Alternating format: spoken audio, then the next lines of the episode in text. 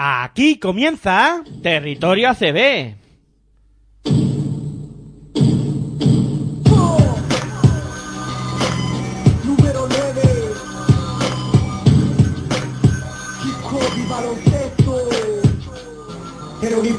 La vida no sabía Solo dormía para esperar que llegara el día. Despertar para jugar, el balón me divertía. Me acompañó en mi infancia y mientras yo crecía ¿Quién diría que yo de niño optaría Por el balón de baloncesto y practicar el básquet noche y ¿Quién diría que de hip hop y baloncesto viviría Que por el básquet hasta el fútbol dejaría. En el aula de clase jamás me encontraría. Jugando básquet en el patio del liceo estaría Practicaba mañana y tarde para superarme. En la noche un partido de MJ para motivarme. Eran de dos, de tres, anotaciones que hacían levantarme Tenía tiempo de elevarme, jugadas espectaculares Faciales, esperanzarme, que con esfuerzo y perseverancia Estaría en mejor instancia, conciencia, Hola, muy buenas tardes, bienvenidos a Territorio ACB, aquí en Pasión por Radio, turno para hablar de lo acontecido en la gran final de los playoffs de la Liga Endesa ACB.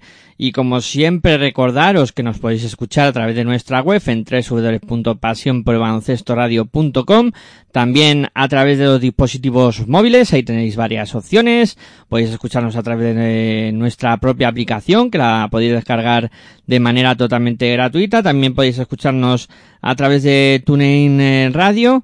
Y eh, bueno, el que no pueda escucharnos en directo siempre eh, pues puede recurrir al formato podcast, que ahí tenéis varias opciones también en, nuestro canal de iVoox, al cual pues os animamos a, a, suscribiros, Pasión por el Baloncesto.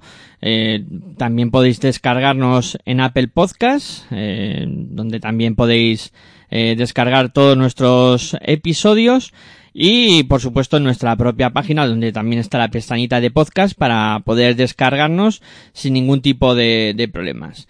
Bueno, soy Miguel Ángel Juárez y bueno, como siempre, saludo a mi amigo y compañero, Aitor Arroyo, incansable. Muy buenas tardes, ¿qué tal? ¿Cómo estás? Muy buenas tardes a todos y todas y bueno, pues nos encontramos bien, ¿no? Fuera de los estudios de Pasión por el Baloncesto Radio, pero con ganas de hablar de baloncesto, claro está. Y con un sonido maravilloso, compañero. Sí, señor. Eh, bueno, sí, muchas ganas de hablar de baloncesto ¿no? y de lo sucedido en esta gran final que bueno, eh, siguiendo un poco eh, lo que hemos venido haciendo tanto con los cuartos como con las semis, primero ponemos encima de la mesa los resultados de, de esta final, eh, resuelta por la vía rápida con 0-2 para el Fútbol Club Barcelona, con eh, los resultados en el primer partido, Real Madrid 75, Fútbol Club Barcelona 89, y en el segundo duelo, el Fútbol Club Barcelona se impuso por 92 a 73 al Real Madrid, pues eh, hace apenas eh, 17 horas. El partido terminó cerca de las 12 de la madrugada de, ayer y bueno, el Barcelona se proclamó por tanto campeón de la Liga Endesa CB. Yo la primera cuestión que pondría encima de la mesa o, o, que lanzaría al aire es una final que quizá ha decepcionado o, o, que esperábamos más. Yo te tengo que decir que sí, que esperaba muchísimo más de lo que he visto finalmente en la pista. Bueno, hay que ver también de dónde venimos ¿eh? y cómo llegaban los dos equipos. Eh, está, está, claro, ¿no? Eh, el Real Madrid eh, solo ha sido rival del Fútbol Club Barcelona y luego entraremos en profundidad, ¿no? De cómo se ha ido desarrollando la eliminatoria y tal, pero solo ha sido el Real Madrid rival del Fútbol Club Barcelona en la primera parte de la, del primer partido. A partir de ahí ya no hubo, no hubo final. Es que no ha habido final. El Barça ha dominado de principio a fin desde la segunda parte del primer partido hasta el partido de ayer. Quitando el último cuarto en el que el Real Madrid, en el último cuarto de ayer, le gana el cuarto al Fútbol Club Barcelona. Para no, para no decir que es que el Madrid no ganó nada, no hizo nada ayer, ¿no? Pero ya cuando ganó el, el cuarto era cuando ya el Barça lo tenía todo hecho, ¿no? Cuando el partido estaba rotísimo, vamos. Eh, sí, a ver, coincido mm, básicamente con lo que con lo que has comentado, ¿no? Mm, eh, es cierto que y si quieres ya empezamos un poco a, a profundizar eh, cómo se ha desarrollado un poco la, la eliminatoria. Es cierto que en el primer partido, la primera parte sí que vimos un Madrid más más enchufado, quizá con, con la gasolina fresca, eh, pero ya a partir de, del descanso de ese primer partido todo cambió muchísimo y, y creo que el Barça a través de, de poner intensidad sobre el parqué eh, acabó echando al Madrid, eh, como se suele decir, a gorrazos de la pista, ¿no? Y creo que el, el físico el, ha, determinado mucho la eliminatoria, aparte de, de ir hablando un poco de, de los partidos, pero en, en, ese, en ese primer partido también, yo creo que la segunda parte al Madrid ya se le vino abajo la gasolina y empezó a sufrir muchísimo con un, con un Barça que, a pesar de que yo creo que así que Vicius no ha hecho la mejor rotación y, y, también ha sido muy duro para, para el conjunto Blaugrana prácticamente jugar, eh, ha jugado nueve partidos en, en 17 días, eh, y creo que ya sí que Vicius no ha hecho la mejor rotación, pero a pesar de todo eso, el Barça ha acabado con muchísima más gasolina. Sí, pero eh, ya sí que Vicius no ha hecho o a tu parecer, ¿no? Eh, o, o, es tu opinión, mejor dicho, eh, que no ha hecho una rotación a lo mejor acorde a, a, tu, a lo que tú pudieras pensar, ¿no? Eh, incluso yo puedo estar de acuerdo en mucho de lo que tú has dicho, ¿no? En ese tema, en el tema de la rotación de Vicius. Pero a pesar de eso, Vicius lo hace porque él cree en ciertos jugadores y, y deja sin, en, sin participar en esa rotación a jugadores que estaban enteramente a disposición del, del entrenador, ¿no? En este caso, Pablo Lasso, el tema de la rotación eh, no tiene otra cosa que tirar de lo que tiene. Incluso con a los, los que juegan mucho y entran en esa rotación, también en, estaban, no estaban en plenitud para disputar unos playoffs, diría yo, y una final como esta, además, ¿no? Añadiendo la final. Una final ante tu eterno rival y ante un equipo top de Europa, ¿no? Eh, de hecho, hasta la Final Four, eh, disputando la final y siendo un serio candidato a ganarla, ¿no? La Final Four. Entonces, ¿cómo no van no vamos a tener a un equipo como el Fútbol Club Barcelona en, en, una, en una final de la ACB jugando a este nivel, ¿no? Más allá de la rotación que ya sí que Vicius haya realizado, ¿no? Sí, a ver, mmm, está claro que a lo mejor eh, si ponemos ya nombres encima de la mesa, pues eh, creo que ya iremos descubriendo un poco los, los grandes misterios, ¿no? Yo por, por un lado me refiero a Piero Oriola, que, que, ha jugado muy poco, y por otro lado a Víctor Claver, que, que, es que no es que nadie ha jugado. Y añadiría Pustoboy. Sí, sí, sí, también, ¿eh? también Pustoboy, que ayer se le vio muy contento en el círculo celebrando con sus compañeros, pero evidentemente ha sido un jugador que desde la llegada de Pau Gasol ha desaparecido completamente de, de la rotación y de los planes de Vicius. Claro, pero es que ahora mismo Pustoboy, por ejemplo, hubiera sido un, un jugador eh, muy utilizado por, podía haber sido muy utilizado en este caso, ¿por qué no por Pablo Lasso, por ejemplo? Sí, sí, sí, se lo podía haber pedido, ¿no? Haber dicho, déjamelo, ya que no lo utilizas. No, sí, y sí. Deja, y déjame un trato a Piero Oriola que así tengo un 4 acorde a, a, una final de estas, ¿no? Sí, sí, también, también. Lo de, lo de la posición de 4 de Madrid también ha sido un poco eh, sangrante, ¿no? Lo que le ha pasado al Madrid. Es que, claro, eh, analizar la final y, y no hablar de todos los problemas que, que, ha tenido el Madrid sería, yo creo que engañarnos un poco todos, ¿no? Y, y sin menospreciar a los jugadores que, que han disputado estos dos partidos y que han puesto todo lo que podían y más, creo, para intentar un imposible, que era Eh, derrotar a un equipo como, como el Barça, eh, con nueve piezas que han funcionado muy bien. Eh, a mí el paso adelante de Roland Smith, el, el final de campeonato de Volmaro y, y luego también eh, lo que han hecho Corey Higgins y, y Kyle Green me ha parecido excepcional. Pero, Es que claro, mm, perdona, sí. eh, pero claro, sería obviar que el Madrid eh, ha perdido jugadores por el camino que se han ido, otros que se han lesionado y encima algunos de los que estaban estaban para pocas bromas. Claro, y luego otros pues están en un periodo de aprendizaje, ¿no? Porque no es lo mismo Carlos Alocen en, en, ca- en casa de Monzaragoza que en el Real Madrid, incluso pues, eh, ha tenido que ser el, el jugador top en, de- en la dirección para el Real Madrid en estos playoffs. O sea, y para eh, yo pienso que ha, ha tenido una actuación buena, ¿no? Carlos Alocen, e incluso en la propia final. Lo que pasa que, claro, para jugar una, final a este nivel, pues tienes que tener muchos grados de experiencia, ¿no? Y eso no lo tiene Carlos Alocen. Y después a, a eso le sumamos que además ha tenido la baja de la Amprovitola, el Real Madrid. Eh, bueno, la de Campazo ya ni la ni la nombramos porque ya desde casi el inicio de temporada que sabíamos que se iba a marchar.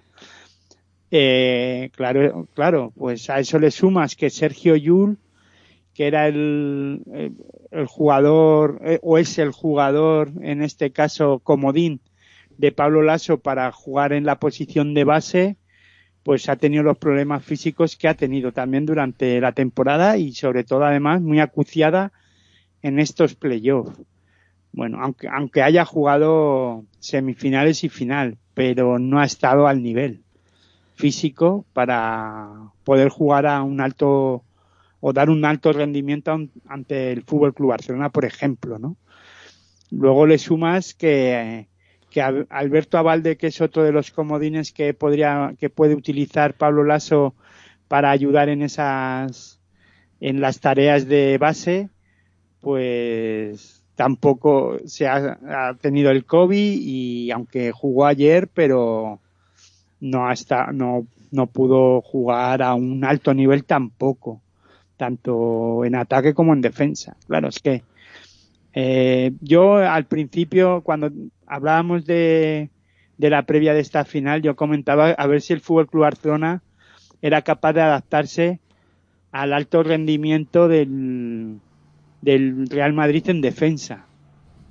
Se lo ha comido el, Barça. Es que el Madrid no ha estado a un, a un nivel a un nivel alto defensivo, para nada. Le, lo, bueno, a lo mejor en la primera parte del primer partido, pero hasta que, como bien tú has dicho en el inicio del programa, pues el Madrid, la gasolina, pues no le ha dado para más, ¿no? A todo el Madrid en su conjunto, además, ¿eh? Sí, además yo creo que has comentado varias cosas muy interesantes y, y para detenerse un poco en, en ellas, ¿no? Primero, en la figura de Carlos Salocén, que, que sí que es verdad que, pues, eh, tanto él como Avalde, que también lo mencionabas, ¿no? Que, que venían esta temporada un poco a tener un rol secundario de, para ir aprendiendo también, porque claro, eh, salvando las distancias, no es lo mismo jugar en casa de Monzaragoza o en Valencia Basket, salvando las distancias y con todos los respetos a, a los dos clubes, que ir a un Madrid con un nivel de exigencia como tiene el Madrid, lo hablo por el nivel de exigencia y por eh, lo que se te pide cuando juegas en el Real Madrid. Y claro, estos dos jugadores se han encontrado de golpe y porrazo a Carlos Alaucén jugando la final de titular y, y con la poca ayuda que ha podido tener de, de Sergio Yul por todas las circunstancias que han rodeado al Madrid durante la temporada y un Alberto Vale, pues, pues igual, que entre unas cosas y otras eh, se ha encontrado en un momento de la temporada eh, saliendo de, de, ese proceso de coronavirus, eh, teniendo que jugar en esta final cuando contra Valencia, que también estaba disponible, pues Lasson prefirió eh, reservarlo, ¿no? Porque era muy, muy pronto a lo mejor para, para poder jugar.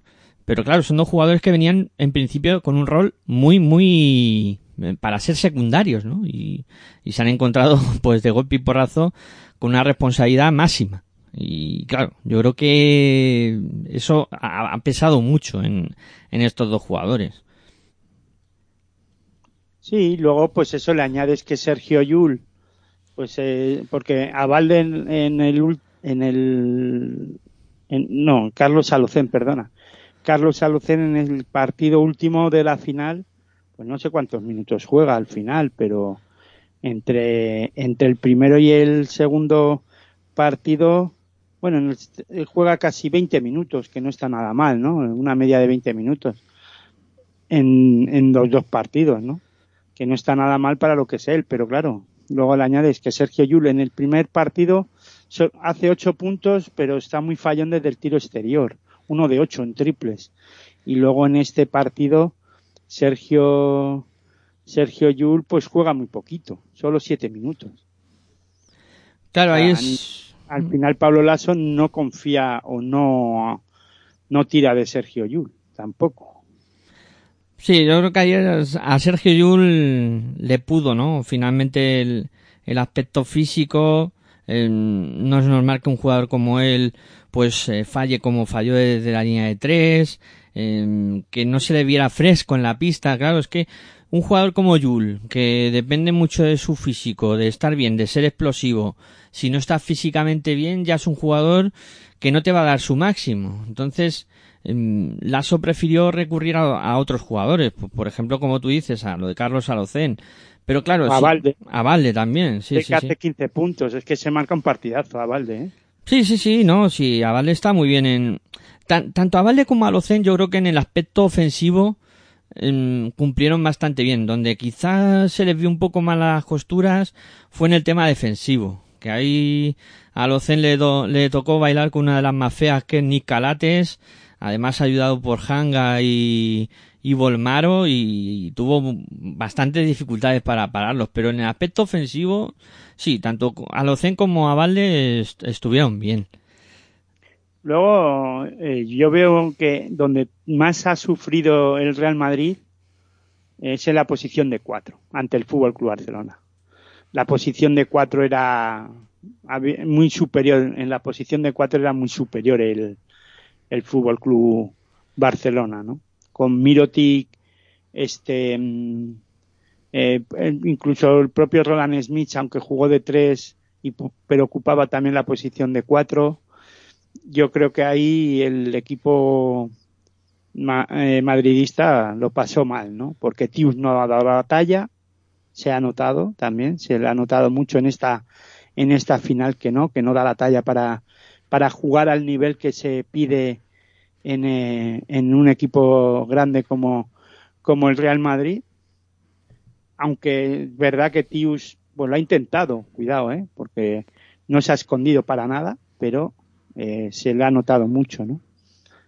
Que no, no está, no estaba para jugar a este, a este nivel en, en una final como esta y ante un rival como el Fútbol Club Barcelona.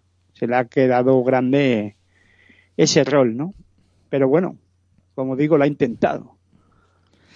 Sí, yo, el Madrid también en esta posición, como tú dices, ha tenido una temporada de esas de las que dices, vamos a ver qué es lo que está pasando aquí, ¿no? Porque les pasó lo, re- lo de Randolph, ¿no? Luego se fueron apañando, colocando a Gavideca al 4, combinándolo con Tonkins, eh, Garuba. con Garuba que apareció, claro, tú dices a principio de temporada, eh, el- el- los cuatro del Madrid eran Randolph, eh, Tonkins y Felipe Reyes, en principio, salía con eso. Garuba estaba también, pero era un poco más complemento, era un poco para apoyar ahí y para ver qué pasaba con el tema de un, un segundo pivot o cuando no estuviera Tavares, ¿no?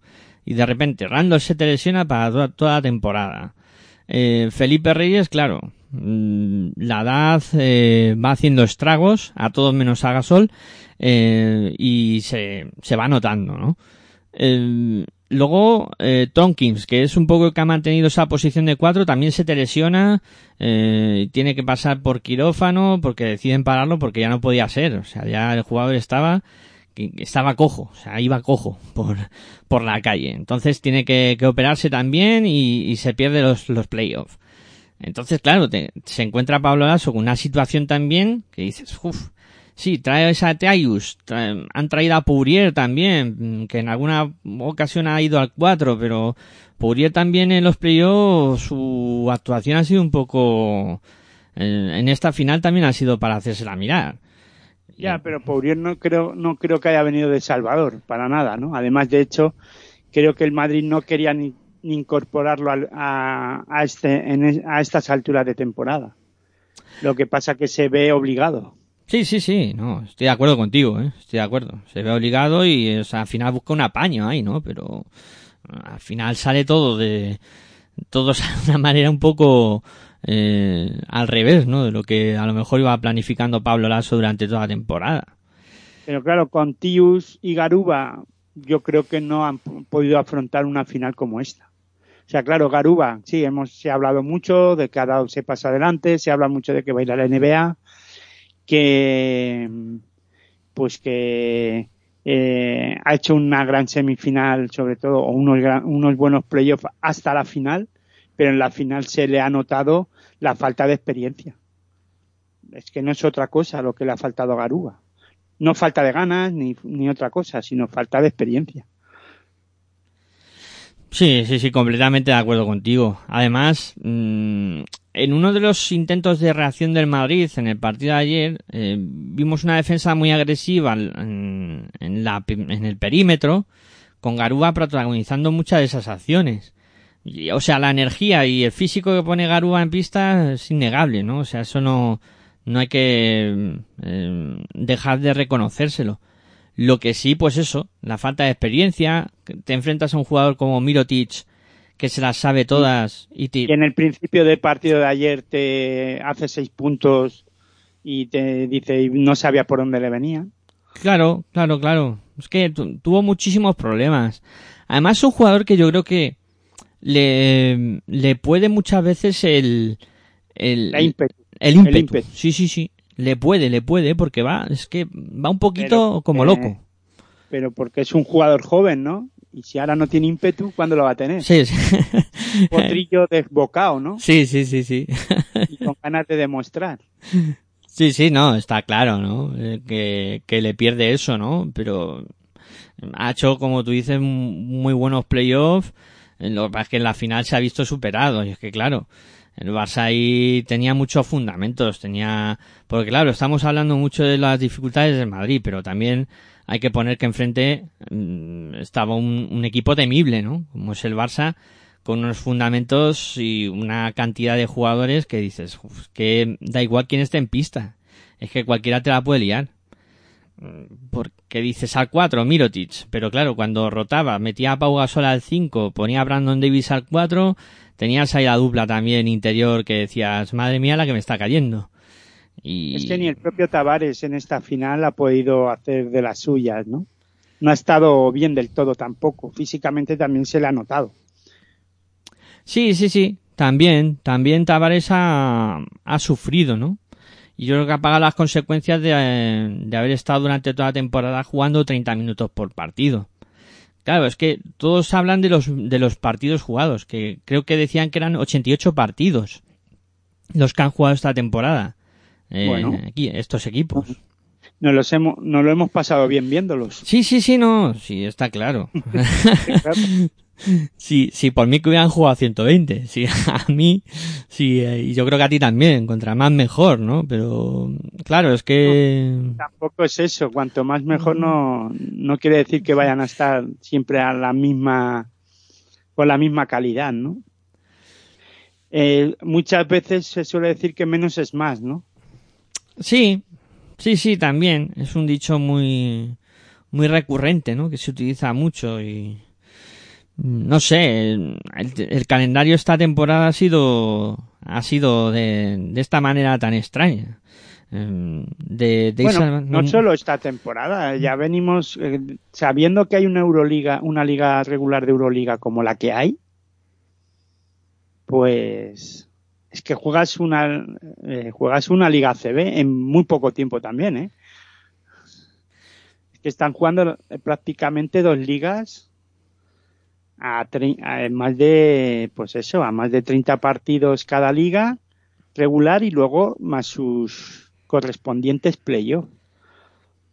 Sí, también salía una comparación en, no, en, en cuanto a partidos jugados por equipos europeos y los de la NBA, que siempre hemos dicho que la NBA, pues, su liga regular es muy larga, etcétera, etcétera, ¿no? Entonces, sabía la, la, comparación y el equipo que más había jugado en esta temporada era Milán. Milán había estado rondando los 90 partidos entre... Claro, porque, su, porque sus playoffs además son as, al mejor de 7. Correcto, o sea, es, es, una locura. Porque equipos como el Madrid o el Barça también salían con, con números de partidos superiores a de algunos equipos de, de la NBA. O sea... un Milán, un Milán que ha llegado, que ha llegado desfondado a, al final de liga, vamos, de la temporada, y que la Virtus de Bolonia ha atrasado en la final, ¿no? Le ha ganado, a, le, ha, le han dosado en la serie un 4-0. Sí, sí, ha sido un, un, visto y no visto. Ha sido un 4-0 y por la tremenda la Virtus eh, se proclamó campeona en Italia. No sé, Se pero es... mucho de que Hanga podría ir al, al Milán. Sí, es, están empezando a sonar ya nombres. Incluso ya ha habido algún fichaje confirmado recién terminado el, partido de la, de la final. Porque William Goss, eh, jugador que, ha estado en Lokomotiv esta temporada, eh, ya ha firmado por el Madrid. O sea, Madrid ya tiene pareja de bases para la temporada que viene, Thomas Heurtel y William Goss, fichados ya. Y, y, y, en esa en ese dúo, dueto no entra en los planes Carlos Alocen o qué va a pasar con Carlos Alocen pues Alocen está a ver si se va a la NBA que vaya tela pero bueno eh, no una co no a ver una cosa es escúchame una cosa es entrar en el draft y otra es ir a la NBA ¿eh? ya ya ya no nos confundamos y no confundamos a nadie ¿eh? que cuando hablan de eh, estar en el draft o presentarse al draft no quiere decir que, vayan inmediatamente a jugar a la NBA. Eso quiere decir que un equipo coge los derechos para Estados Unidos, en este caso para la NBA, y que puede hacer eh, en, puede hacer efectivo o no, o cuando quiera eh, llevárselo a la NBA o hacer un intercambio con algún jugador o algo, contra, con algún equipo por otro jugador o lo que sea pero para nada quiere decir que ya vaya a jugar en la NBA la temporada que viene. Bien explicado, compañero. Incluso puede ser tener los derechos cualquier equipo de la NBA y no, no hacerse efectivo que jueguen en dicha franquicia y, y no y nunca ir a la NBA. Ahí tienes el caso de Fran Vázquez, ¿no? Sí, sí, sí, sí, es un ejemplo claro, ¿no? De un jugador que fue drafteado y que finalmente, pues... Como muchos otros, ¿eh? Es que se me ha venido a la cabeza Fran Vázquez, pero vamos. Sí, sí, sí, no, sí, es un... E... Pero sí, el ejemplo es muy válido. Y, yo muchas veces también peco de decir, no, a ver, está a ver si se va a la NBA. Bueno, bueno, como tú dices, primero tienen que draftearlo, eh, que tenga una posición buena luego que el equipo que quiera que lo haya drafteado le interese llevárselo. La posición es lo de menos, porque si un equipo hace efectivo y se lo lleva, pues da igual en qué en qué posición haya quedado, ¿no? Sí. Hombre, cuanto más alto quedes, mejor para el jugador por, es, eh, por el tema salario. Claro, claro. Muchas veces el tema de la posición es por el tema si hay alguna cláusula de, de salida, etcétera, etcétera. Pero y sí. si sales en una posición alta, eso quiere decir que tienes mucho interés, ¿no? Correcto, correcto, correcto. A que te incorpores lo antes posible. Pues sí, y bueno, eh, habíamos comentado muchas cosas del Madrid y ¿qué podemos decir del Barça? ¿Qué, qué elogio nos falta por decirle a este equipo?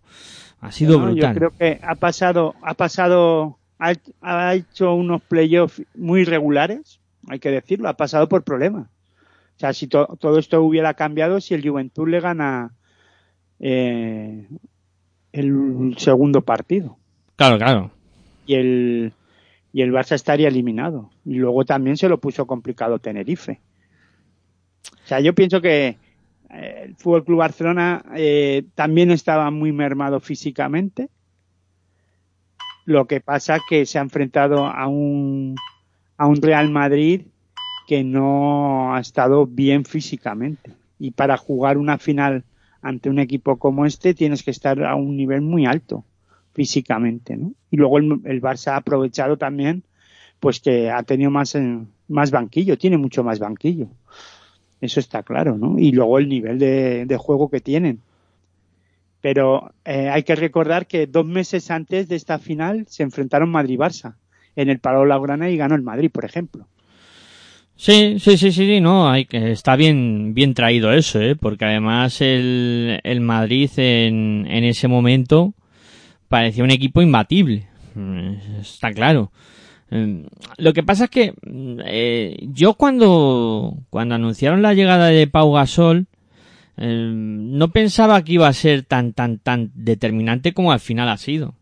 Es que lo de Pau Gasol en todos los playoffs, pero también en esta final de la Liga Endesa CB ha sido tremendo. O sea, yo, yo digo, bueno, será un jugador que estará a jugar a 7-8 minutos, que dará un poco de rotación en el interior, que tal, pero es que Gasol ha sido protagonista. Ya, pero es que un Pau Gasol a un 70%, porque hay que reconocer que tampoco está a un 100%. Ya, eh, y no lo va a llegar a estar. Pero un Pau Gasol a un 70% de, de, del nivel físico que puede tener eh, y del juego y luego la lo que es luego lo que es en la pista. Es que es como si fuera otro base. La experiencia que tiene él se dosifica muy bien. Y a 10 minutos a un buen nivel o al nivel que, que lo hemos visto pues es superior a todos los jugadores que le pasen por por Europa. De cualquier equipo no solo del Madrid Sí, es que incluso vimos ponerle dos tapones, o por lo menos uno recuerdo, a Tavares. Un tapón espectacular. Decirle, no, por aquí no. sí, sí, sí, eh, y es Tavares, eh. Sin saltar. Eso, y sin saltar.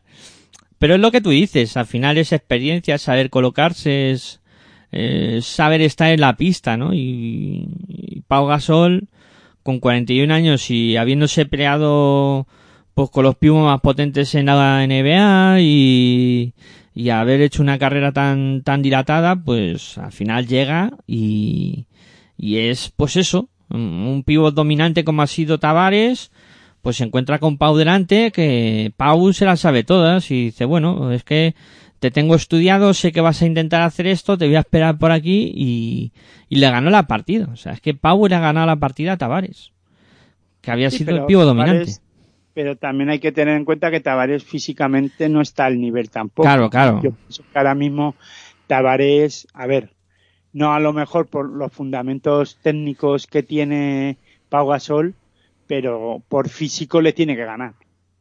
O sea, por físico le gana. Lo que pasa, y le ponen más problemas, lo que pasa que es esto, que, que Tavares no ha estado ni siquiera acompañado tampoco por sus eh, compañeros, ¿no? Cosa que al revés Pau sí lo, sí lo estaba, ¿eh? porque incluso luego eh, si había mm, algún pase interior sobre Tavares siempre venía la ayuda, eh, Miroti que estaba muy pendiente, ¿sabes? Es- en fin, es, eh, al final es jugar en, en equipo y estar pendiente de todos esos detalles.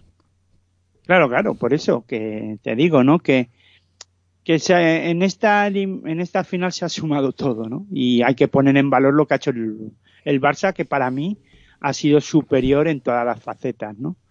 En la reboteadora, hablábamos también en la previa que el Madrid estaba por encima. En esta final, el Barça ha estado mucho mejor en la faceta reboteadora. Pérdidas de balón, dirección de juego, es que claro, Calates, Volmaro, han estado a un nivel muy alto. Eh, y, eso que también eh, el base griego pues ha pasado por sus problemas físicos, ¿no? Antes de la de, lo, eh, de los playoffs pues tuvo ese problema en la final de en la vamos en la final four, ¿no? En la final a cuatro y con el tobillo y no se ha recuperado del todo, pero se ha recuperado al menos para jugar a un alto nivel. Y otra de las cosas, como hemos dicho, es que la experiencia es un grado. Y Calates lo mismo que Pau sabe dosificar sabe lo cuándo tiene que que mm, apretar el ritmo y, y, y sin eh, en este caso sin desgastar ninguna ningún gramo de fuerza no o sea todo bien dosificado. Y luego si a eso le añades que cuando el equipo Blaulana necesitaba a un jugador como Volmaro eh, salir a pista con la, con la salida del jugador argentino eh, con a ese nivel físico con ese nivel físico y de intensidad defensiva pues lo ha hecho lo ha hecho Jessica Vicius también no lo ha sacado y era un y es un perro de presa no Volmaro más allá luego de las equivocaciones que tienen en algunas ocasiones de de lectura de juego, ¿no? Ahí ya no vamos a entrar, porque si Volmaro, eh, en cuanto Volmaro también coja eso de que tiene, eh, vamos, que pudiera cre ir creciendo en lectura de juego, cuidado a este jugador, ¿eh? Porque también estará ya mirando, creo que está mirando también en Isa la NBA, o sea que. Sí, también, también sonaba que iba a presentarse al draft a ver qué, qué ocurría. Pero claro, yo creo que antes de pegar ese salto Volmaro tiene que empezar a, tendría que aprender un poco más o coger más conceptos en, a la hora de lectura de, de, de juego, ¿no? Y ahí tiene a un maestro como Calates. Puede Sí, aprender sí. mucho de él todavía eh, un añito más al menos, una temporada más. Claro, una temporada más yo creo que le vendría de lujo, ¿no? Como hizo, por ejemplo, Doncic antes de marcharse, que también Bueno, pero tuvo... es que, cuidado, que lo de Doncic es otra cosa, ¿eh? Doncic no es lo mismo. Sí, pero también eh, esperó, yo creo que el momento justo para, para irse. Mm, Sí, pero es otra otra mentalidad y otra cosa. Lo de, ya digo, lo de Luka Doncic pasa una vez cada 100 años hmm. o cada 30 o 40 años, ¿no? Sí, sí, lo no, está claro. A mí me- se me viene a la cabeza, eh, eh, no, salvando las distancias, ¿eh? Petrovic Doncic. Con esa mentalidad de decir, yo tengo que conseguir llegar, ganar y ese gen ganador no lo tiene Volmaro, por ejemplo. No, no, no, no, no. No, estoy de acuerdo contigo. No, está, vamos. Esa mentalidad ganadora, ¿no? Y Claro, de- claro. Vivo para y por el baloncesto. No, y voy a hacer esto y lo consigo, ¿no? Y es que eh, Doncic eh, dio el salto ya cuando había conseguido todo en, Todo, en, todo. en Europa. Entonces, claro. mm, De hecho, pierde una Final Four y se pone a llorar. sí. Sí, y sí. luego al año siguiente va y la gana. Y la gana, la gana. Sí, pues, lo que tú dices, el gen competitivo, el gen ganador y... Eh, No, más que gen, eh, sí, bueno, gen y mentalidad, ¿no? Y mentalidad. Decir, yo hago y, y vivo por y para el baloncesto y, y mi objetivo es llegar a la NBA, pero haciendo la- bien las cosas en Europa, demostrando que soy un gran jugador y que domino Europa. Vamos a ver en, a Doncic ahora en, en los Juegos Olímpicos. Sí, ahí ahora tiene una, una prueba difícil. A ser eh, intentar clasificar a, a Eslovenia eh, para esos eh, Juegos Olímpicos. Veremos a ver qué. Tal tal vez lo más fácil sea pa- eh, que clasificar a Eslovenia para los Juegos Olímpicos y luego a ver qué pasa en los y, Juegos. y luego ver, ¿no? De todas maneras ya, ya iremos comentando eso también, porque vamos a hacer un seguimiento bastante amplio de lo que suceda en, en los preolímpicos, en, en esos cuatro preolímpicos que se van a disputar en Canadá, en Lituania, en Croacia y en Serbia. Y por supuesto, pues ya estábamos pendientes de, de quién va con, con Eslovenia, que, que incluso me mandabas una noticia hoy en la que decían que Miki Toby eh, estaba a punto de Estaba conseguir pensando, sí, en hacerse pasaporte esloveno. esloveno para competir con Eslovenia. Ay, Miki Tobic, lo podemos llamar ahora. Así, eh, Bueno, poco- ya estuvo Randall también. Sí. Mm, Hay Pues que decir que Randall fue campeón del Eurobásquet con Eslovenia. exactamente. Y ahora pues eso, estaban mm, en trámites para que Miki Tobi, el jugador de, de Valencia Basket, eh, consiga ese pasaporte esloveno y pueda eh, ayudar a Eslovenia a primero intentar clasificarse pa- para los para los, para los Juegos Olímpicos y luego ya veremos. Y Eh, luego también vamos a estar muy pendientes del Eurobásquet femenino que empieza mañana y esta noche a las diez y media, pues pasión, bueno, directos, no va a ser pasión en femenino, sino directos a Valencia 2021. Sí, señor. Ahí pues ya empezaremos a comentar, ¿no? Lo que puede dar de sí el campeonato, que desde hoy hasta el 27 de, de este mes de junio nos va a tener ocupados también, eh, viendo qué, qué es lo que sucede. Coge el relevo lo del preolímpico. Sí, sí, una vez terminado el Eurobásquet, ya nada más terminado, ya hablaremos de los del preolímpico. Eh, Y luego ya enganchamos con los Juegos y Olímpicos. ya eh, a los pocos días de terminar los preolímpicos ya vamos con los Juegos Olímpicos. O sea que el verano va a ser de AUPA. va a ser, pocas este año. sí, vacaciones pocas. Eh, bueno, pues no sé si nos queda algo más que comentar de esta gran final. Pues escuchar a los técnicos, si te parece. Pues sí, yo creo que es buen momento, ¿no? Para, para ver qué, qué han comentado. Si te parece, vamos a escuchar a, a don Pablo Lasso, ¿no? Porque hay que quitarse el sombrero con este hombre. No.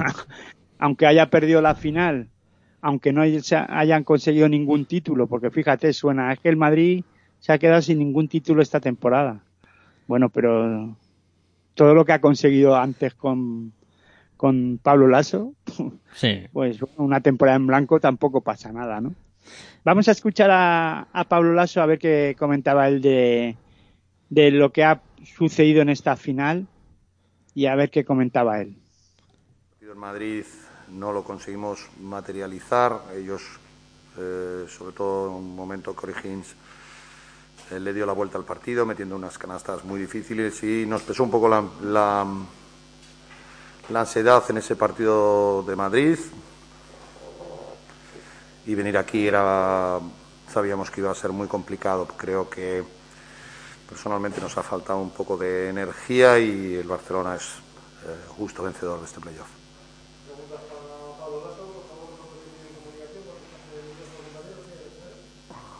Noemí Fernández, Real Madrid Televisión. Pablo, buenas noches. Siempre has dicho durante toda la temporada que tienes un equipo plagado de ganadores. ¿Qué les has dicho a tus jugadores, Pablo? Bueno, en un día como hoy, eh, primero agradecerles el esfuerzo por toda una temporada muy complicada, muy difícil. El equipo ha sido capaz de llegar a, las tres finales de la competición en España, Supercopa, Copa y Liga. Eso habla muy bien del trabajo de los chicos durante toda la temporada. Eh, estarán jodidos por perder, normal, como lo estoy yo, pero eh, agradecerles y, felicitarles por el esfuerzo toda la temporada.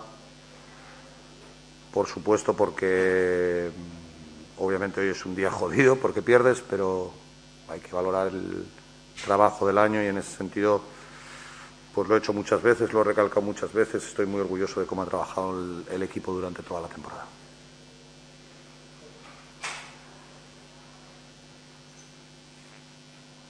Carlos Sánchez Blas de Onda Madrid.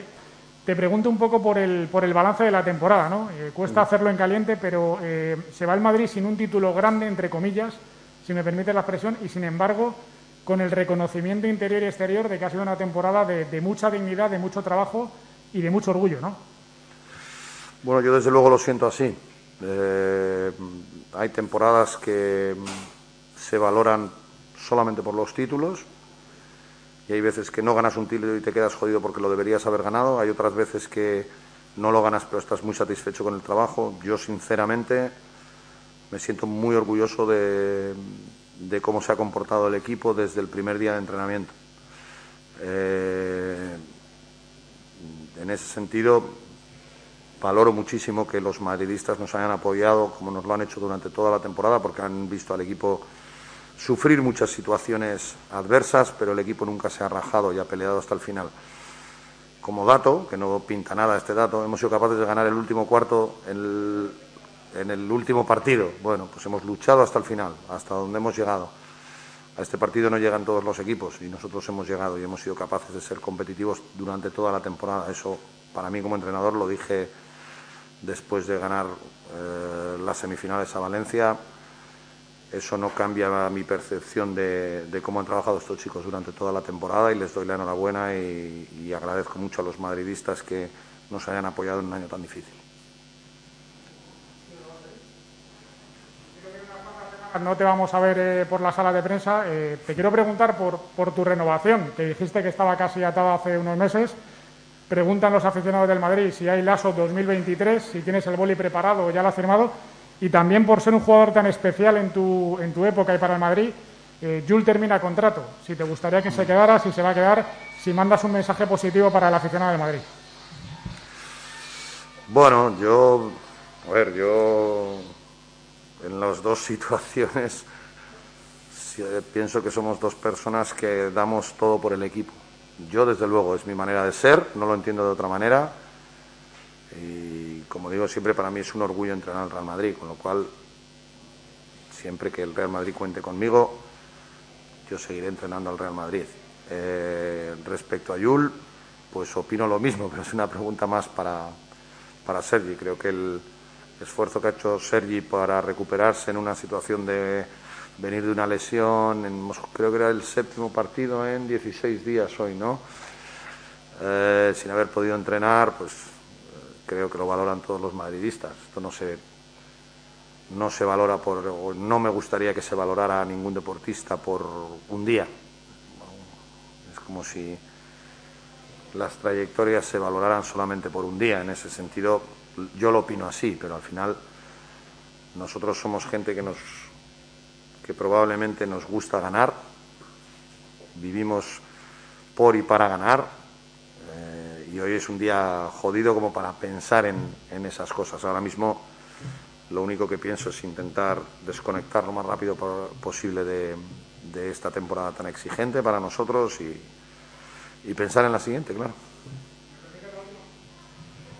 Si, entraras ahora al vestuario después de 87 partidos, eh, tropecientos viajes, después de perder una final aquí en el Palau, ¿qué le dirías a tus jugadores si los tienes delante destrozados después de una derrota?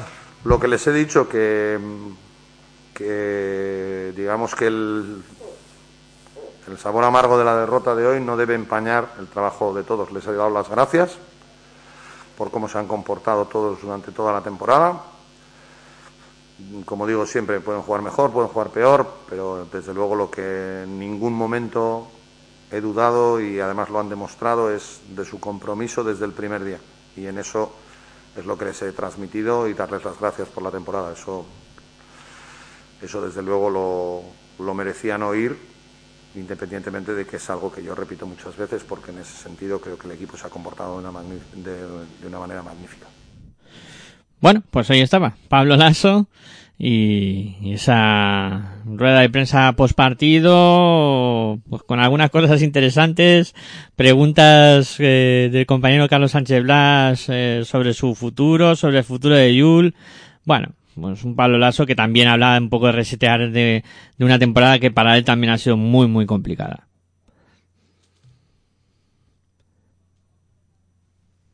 Sí, perdona, que tenía el micrófono eh, mutado. Sí, ha sido una temporada muy dura para, para todos los equipos ¿eh? de la Liga Andesa ACB y, para, y también para el Real Madrid, claro está. Incluso hasta para el Fútbol Club Barcelona lo mejor, eh, también ha tenido y ha pasado por algunos problemas, ¿no? Lo que pasa que, claro, teniendo el plantillón que tiene el Fútbol Club Barcelona, pues se ha notado menos. Eh, claro está, ¿no? Y bueno, pero vamos a ver la renovación de Jules si llega yo creo que Pablo Lasso sí va a continuar y si continúa Pablo Lasso, eh, vamos, si continúa, te quiero decir, si renueva Pablo Lasso, mm, yo no pienso otra cosa de que Sergio Yul vaya a renovar. No veo, no veo por qué no vaya a hacerlo, a no ser que quiera probar en la NBA.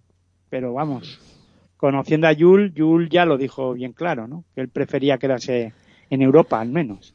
Sí, sí, sí, sí. No, él... y, si se queda, en Europa no lo veo vistiendo otra camiseta. Yo tampoco. Sinceramente, le veo renovando y jugando al menos una temporada más en, en el Real Madrid. Y Lasso igual. Lasso yo creo que renovará y, y seguirá la próxima temporada. si te parece, vamos a escuchar a, a, a Vicius a ver qué comenta él de, de lo que cómo ha visto él la, la final. Imagino que estará muy contento, claro está. Eh, no me suele gustar mucho escuchar a los técnicos cuando ganan, eh, cuando ganan una final, porque ya no valoran mucho, de, eh, hablando mucho de baloncesto. ¿no? Sí que agradecerá y tal a sus, eh, en este caso, a sus jugadores, pero no analizan tanto la final, ¿no? Igual que Pablo Lasso, ya lo hemos visto. Tampoco ha hablado mucho de lo, de lo por qué han sucedido las cosas, ¿no? Sí, sí, sí. Pero vamos, si te parece, vamos a escuchar a Jessica Vitti. Valoración del partido y después. Sí, después como siempre quería uh, quería felicitar a, a, nuestros chicos que han hecho un gran trabajo, nuestros seguidores que bueno Lástima que no he podido estar aquí en Palau celebrando con nosotros porque yo creo que estarían orgullosos de este equipo. Uh, felicidades por, uh, por, nuestro, por uh, nuestro equipo para esta temporada. Estamos muy contentos a hacer cuatro finales y dos títulos. Lástima de otros dos, siempre, siempre nos recordamos de lo bueno y de lo malo, pero bueno ahora mismo yo creo que deberíamos estar muy contentos y muy orgullosos porque es un trabajo bien hecho.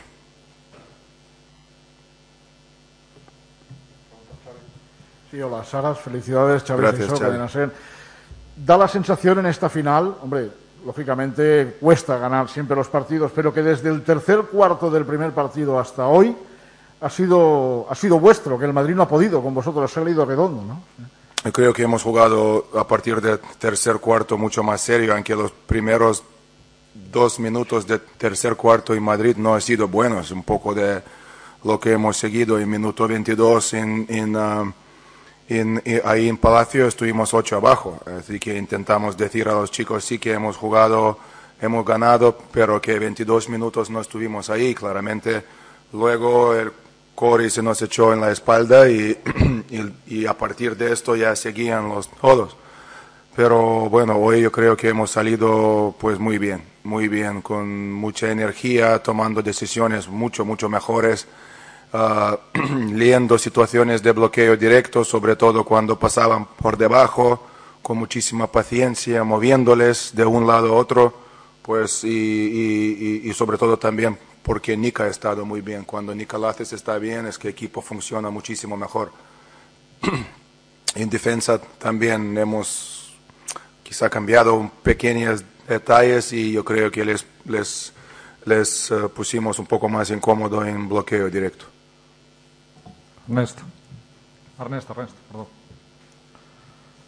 Sí, coach. Eh, con, con Pau ya ganasteis un doblete eh, antes de que se marchara a la NBA. Eh, otro doblete. Eh... Pau solo tiene uno, ¿eh?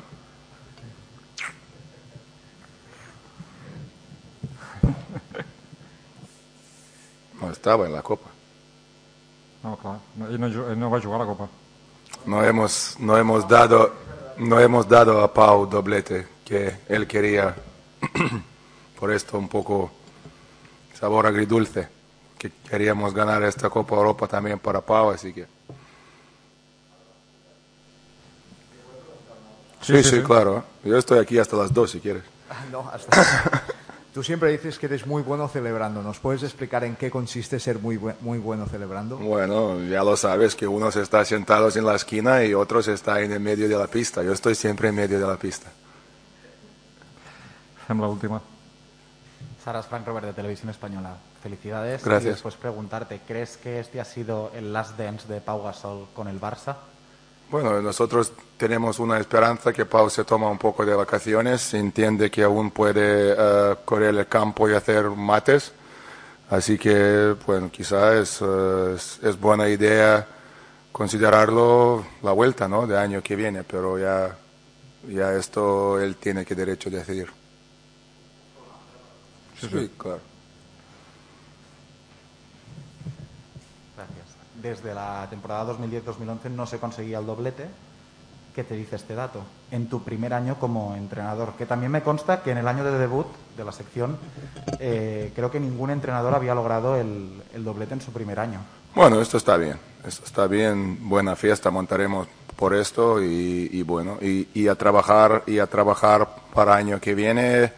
Yo creo que una buena ah, temporada no significa que el proyecto está en buen camino y yo creo que tenemos que estar muy orgullosos, pero descansar e, intentar mejorar equipo en, en muchísimos sentidos y, y, pensar lo que, cómo lo vamos a hacer. Uh, trabajo empieza ahora mismo para año que viene, pero como hemos dicho, uh, yo creo que tenemos que estar orgullosos de lo que han hecho los chicos. Bueno, pues ahí estaba Saruna Jasikevicius, eh, también valorando un poco eh, pues como tú decías, Aitor más estando contento y, y agradecido al trabajo que ha hecho sus, muchachos que hablando del partido o, de lo que ha sido la, eliminatoria. Y pues ha sido un poco más tirarse flores, hablar del futuro, hablar de que habrá Pau, hablar de esas cosas que, que de valorar lo que ha sido el partido en sí.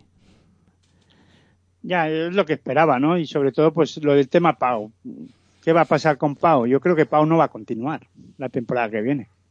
Yo creo que fue el último partido que disputaba Pau en la Liga Andesa ACBI con el Fútbol Club Barcelona y en una liga, en este caso, y, disfrutaremos de Pau en los Juegos Olímpicos y después ya creo que, que ya no va a continuar como en, una pista. Vamos, esa es mi opinión, ¿eh? Solo es opinión, no información, ¿eh? Eh, yo, yo estoy bastante de acuerdo con, con esa opinión. Que le pique mucho la cosa de que no ha conseguido la Euroliga y la temporada que viene a ver qué pasa. sí, podría ser un poco la acicate, ¿no? Decir, venga, vamos a para la Euroliga, que es lo que nos falta. Bueno, claro, vamos a intentarlo, pero claro. Eso es hablar de muchos partidos, ¿eh? Sí, sí, sí y llegar a la Final Four luego. Y ganarla.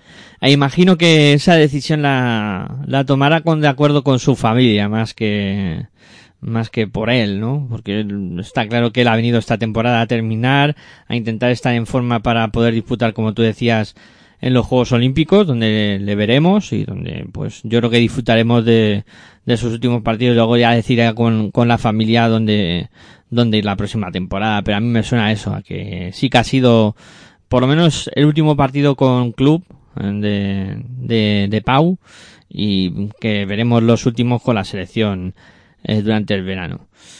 Eh, bueno, Héctor, si te parece, mm, hacemos una pausita ahora y a la vuelta nos atrevemos a hacer un quinteto de la temporada y, y le damos un poco el cierre a, a la temporada en cuanto a, a Liga Endesa ACB y a, y a este programa que es Territorio ACB. Como ya, como ya hemos comentado, el baloncesto no va a parar durante todo el verano aquí en, en tu radio online de baloncesto, en Pasión por Baloncesto Radio. O sea que venga, hacemos una posita y, y cerramos esta temporada, pues haciendo un quinteto. Sí, pero ¿cuántos del Barça están permitidos meter? ¿A qué te refieres durante toda la temporada? O es que no sé. pondremos varias opciones en todas las posiciones y, y consensuamos un quinteto. Hombre, el 5 creo que está claro, ¿no? Aunque de bueno, venga, descanso. venga, posita y a la vuelta cerramos el territorio ACB con ese quinteto y, y también comentando un poco lo que ha sido la temporada en línea general. Venga, pausa y seguimos aquí en territorio ACB, ya sabéis, en la sintonía de Pasión por el Baloncesto Radio.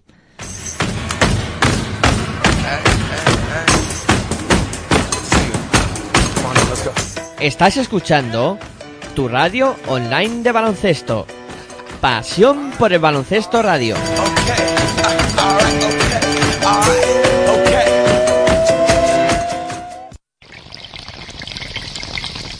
Si sientes la misma pasión del mundo de la canasta como nosotros, escucha tu radio online de baloncesto. www.pasionporbaloncestoradio.com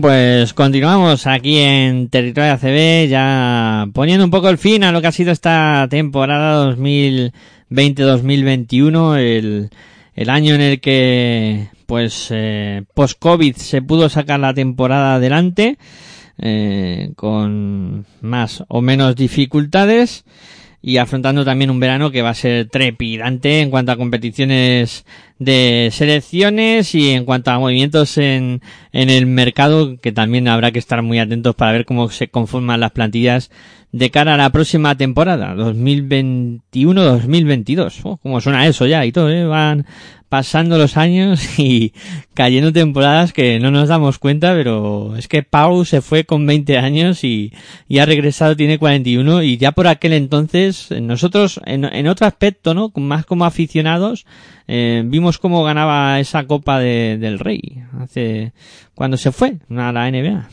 Fíjate.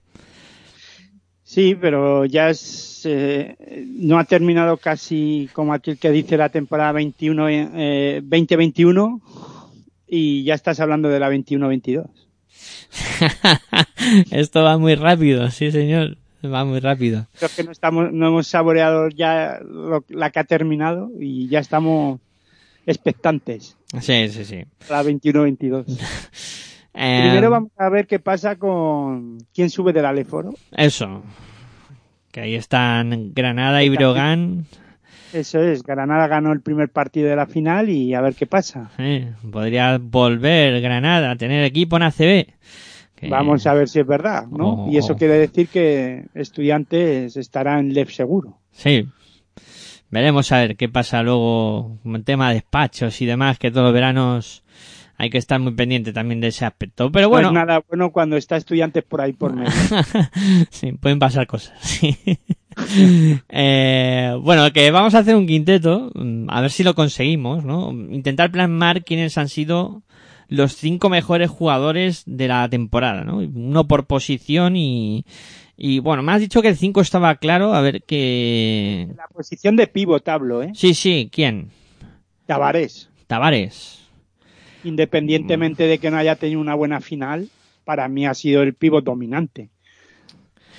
Sí, quizá a lo mejor eh, el único que ha podido mm, un poco plantarle cara era Sermanidi, ¿no? Mm, pero claro, Sermanidi no ha, no ha, tenido unos buenos playoffs, también ha habido fases de la temporada donde ha estado muy irregular, pero por líneas generales yo creo que sí que Tavares ha sido más regular en esa claro, posición. si hablamos de la temporada, ¿eh? Sí, sí, sí, sí. Porque claro, si me hablas de la final, pues podemos poner a Pau Gasol. Sí, sí, sí, claro, claro. Si hablamos Pero, de claro, mm, de pocos partidos, Pau ha sido mejor en esta final. Pero claro, como tú dices, mm, en el compendio de la temporada, para mí Tavares sí ha sido mejor. si hablamos de, de la temporada en general, sin ver el resultado final, ¿no? Correcto. Eh, bueno, vamos. eh, Esta a lo mejor es la posición más clara que podíamos tener todos en mente. Porque ahora, si yo te digo en la posición de bases y te digo cuatro nombres que he apuntado, pero no sé si te surgirá a ti alguno más, pero yo tengo aquí a Calates. no, si a mí solo me surge uno. Ah, que lo tienes claro también en bases. Sí, pero a los cuatro, joder. Le había apuntado aquí a Calates, Marceliño, Pierre Henry y Ferran Basas. Calates, ¿no? Mm, A ver, sí, sí, porque, a ver, si tú valoras, eh, al final Calates ha sido clave. Pues que Calates ha hecho una temporada regular también muy buena. Una liga regular muy buena. Sí, ha sido el base que ha sustentado al Barça durante la tem- toda la temporada, con apariciones por ahí de Volmaro y tal, pero sí que él ha asumido desde que Heurtel se quedó en Turquía en el aeropuerto y tal, a partir de ese momento Calates eh, ha asumido todo el protagonismo en la dirección del Barça. Sí, Y, yo- aquí, y aquí sí que eso pesa que luego el resultado final ha sido bueno. O sea, ha conseguido ganar la liga. Es que si no, si no metes ahora a, a un jugador del Barça en esa posición, en la posición de base, que es una, la- una de las posiciones más importantes del baloncesto, para mí, ¿eh? en, en mi visión, pues imagínate, ¿no? Mm, Sí, sí, no, no. eh, Hay muy, hay muy buenos bases y han hecho muy buena temporada, porque Marcelino... No, pero si elegir un quinteto, en este caso un base, no quiere decir que el resto no sean buenos. Sí, sí, sí. Además, estamos hablando de una de las competiciones más importantes del, del baloncesto en general, con la NBA, además. O sea que. Porque está. Podemos, si podemos un ranking, eh, podemos poner NBA, Euroliga y luego ACB. Sí, sí, sí, sí. Yo creo que sería un orden muy, muy bueno el que has dado tú para, para ordenar competiciones. Y ojo que a mí la NBA, por ejemplo, no me gusta. Yo me quedaría con Euroliga CB. Y ya está, lo, lo simplifican más aún. El- Bueno, pues tenemos nuestro base y nuestro pivot, que son Carates y, y Tavares. ¿Nos vamos a por el 4? Mm, Bueno, ahí es donde tengo más dudas. Aquí yo, eh, por, por regularidad durante la temporada, aunque yo creo que el año pasado estuvo mejor, pero Polonara, mm, no sé qué te parecerá como, como cuatro. Tengo a Domenkar, tengo a Mirotic, tengo a Garuba. Me chirría. ¿No te Entonces, termina de convencer? No, y entre Garuba, Miroti no, no voy a decir ninguno y voy a quedarme con Domenkar. Domenkar sí ha tenido una temporada muy buena. Yo creo que ha sido una pieza clave, mm, más allá de Marcelinho y, y Sermanidi, en el, en el, en el rendimiento de, de Tenerife durante toda la temporada. Y sí, sí, yo creo que es un buen cuadro, ¿eh? Para... Y además en, la, en, en el equipo que lo ha hecho, ¿no? Sí, que ha sí, sí. estado haciendo una gran temporada en el equipo que es Tenerife, aunque Tenerife ahora mismo está compitiendo con los más grandes, pero es Tenerife. No olvidemos de dónde viene Tenerife. Me la has vendido muy bien. O sea que, que ya tenemos cuatro. También suena que Domenkar se va de la CB. Sí, sí, parece que lo tiene hecho ya con, con un equipo mm, ruso. Con, no, con Zalgiris, perdón. Eh, lo tenía hecho con Zalgiris. Creo que Domenkar a Zalgiris y Kavanok a Zenit, ¿no? Correcto. Sí, acá hay, hay mucho movimiento en el mercado. Y... Pero vamos, que todos son habladurías. Yo tampoco sé si es verdad o no, ¿eh? Cuidado que es lo que... A El- mí ya sabes que hasta que no se confirma todo no me gusta decir nada, pero se habla mucho de eso. Sí, sí, sí, sí. Bueno, pues nos falta elegir mm, las dos posiciones que, que son los que más anotan normalmente. El escolta y el alero. El alero yo tengo aquí apuntar Ostegui, Abrines, eh, Giedraitis. em, no sé. Yo aquí metería a Arostegui. No sé qué opinas tú. Arostegui o Gedreitis. Pero bueno, vamos a quedarnos con producto nacional. Venga, Arostegui. Sí, es que, a ver, Giedraitis es verdad que ha hecho una muy buena temporada también, ¿eh? Arostegui, yo creo que ha sido el, el alma mater de, de la peña y, y además si no fuera por la lesión esa que tuvo antes de los playoffs y eso, a lo mejor el Barça estaríamos hablando de otras cosas. Porque con un Arostegui en plenitud, el susto al Barcelona, como hablabas tú antes en, en esa, en ese 0-2 que podía haber puesto el, el Juventud, podía haber sido morrocotudo el, el, el susto, pero bueno. Arostegui. Y luego el tirador. Buscamos. 0-2 nunca podría haber O sea, sido. el, el, empa- El 1-2. el 1-2, correcto. Eh, buscamos tirador. Tengo aquí a. A ver, por, por lo que hemos visto en los playoffs y el final de temporada, Kai Curie podría ser, pero no sé. Ya apuntado, aparte de Kai Kurik, mm, ha apuntado a Caser. Yo he apuntado a Víctor Benítez. Mm, Pero claro, es que eh, dejarte fuera un, a un jugador como Kyle Kurik eh, con el rendimiento que ha demostrado en playoff y con la regularidad que ha tenido durante la temporada. por- yo no he metido a Corey Higgins, fíjate, porque me parece que, que Kyle Kurik ha hecho más eh, en cuanto a puntuación, en cuanto a todo, que Corey Higgins. A, a Pues pesar vamos de a quedarnos con Kai Curie si lo tienes tan claro. claro, hay que meter al menos dos del Barça, ¿no? También es justo. Sí, para que sea el equipo que, que destaque, ¿no? En esa faceta. Pues tendríamos a Karates, Kurik, Sabilo Pedalostegui, Domenkar y...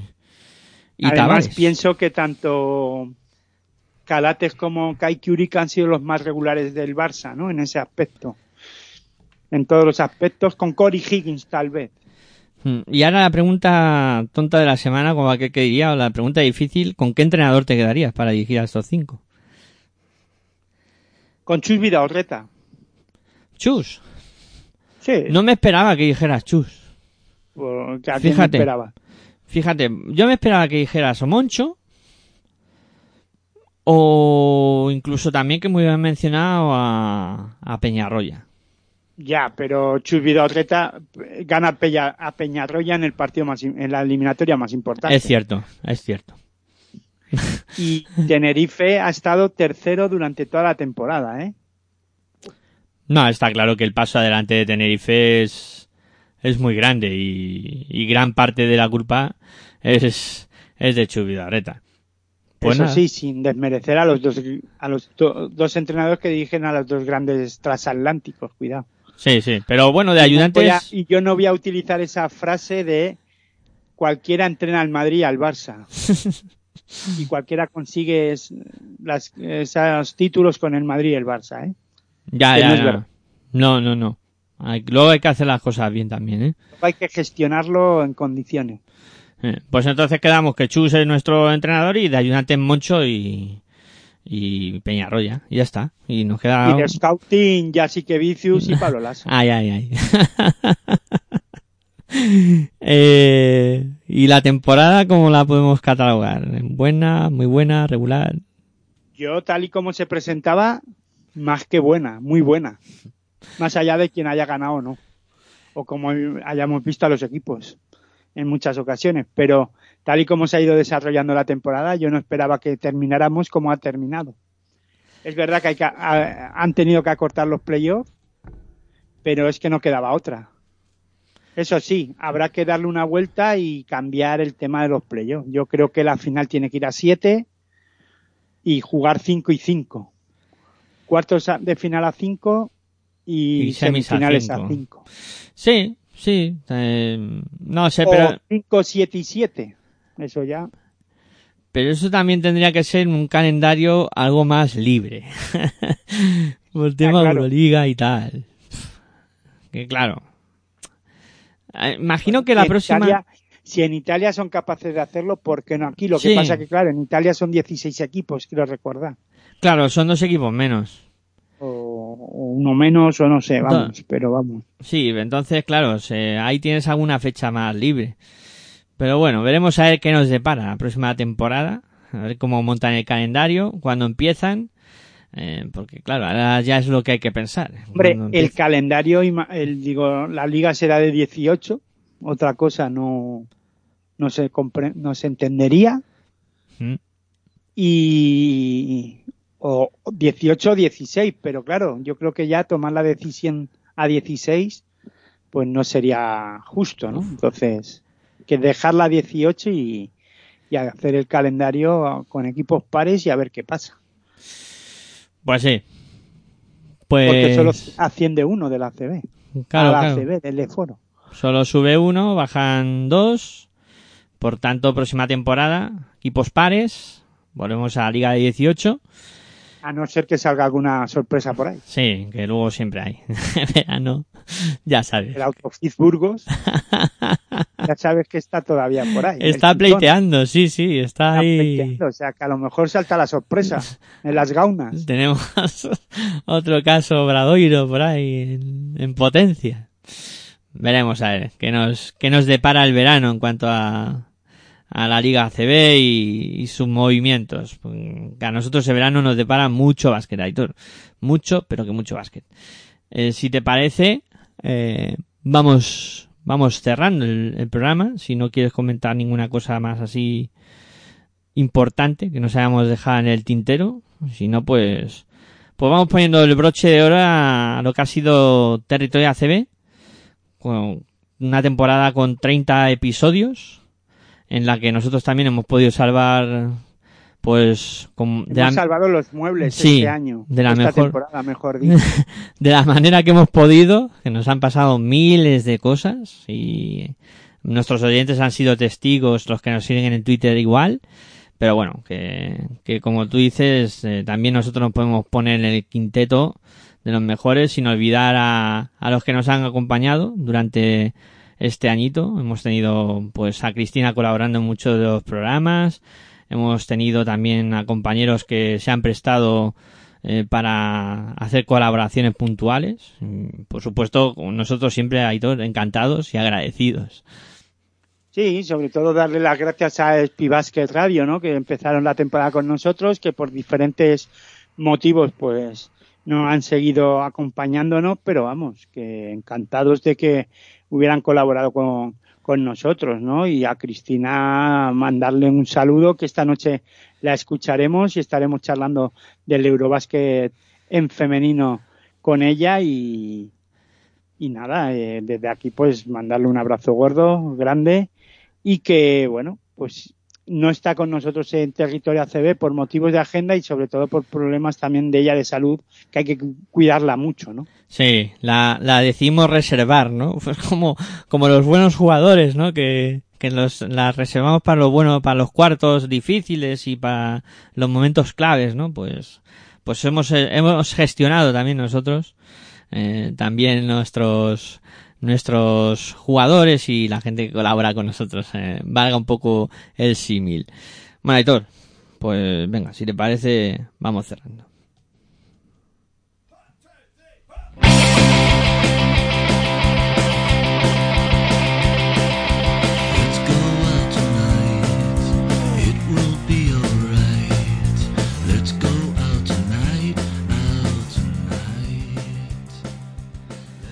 Bueno, compañero, pues ha sido, pues como siempre, un placer hablar contigo de básquet. Eh, llegó un momento en que dejé de mirar la hora y, dije, uff, habíamos previsto una hora y no la hemos comido prácticamente. O sea que imagínate cómo, cómo me lo he pasado. Espero que, que tú también te lo hayas pasado bien.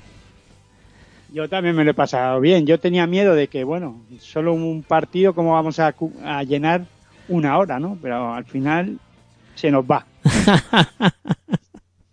Esa es la mejor definición, sí señor. bueno, pues pues eso, encantado. Y, y ahora seguir trabajando durante estos días que hay, que hay muchas, muchas cositas, muchas cositas. Pues sí, el placer es mío, como siempre, ya sabes. Y nada, buen baloncesto para todas y todos. Bueno, pues nada más, solo quiero agradecer a todos los que habéis estado al otro lado. Muchas gracias por, por acompañarnos, por, por seguirnos durante esta temporada en, territorio ACB y por descargarnos, por supuesto. Y os invitamos a que sigáis en esta sintonía en Pasión por Baloncesto Radio, en tu radio online de baloncesto, donde pues a partir de ahora empezamos ya modo Eurobásquet eh, femenino con ese directos a Valencia 2021. Nada más por mi parte, como siempre, despedirme. Muy buenas y hasta luego.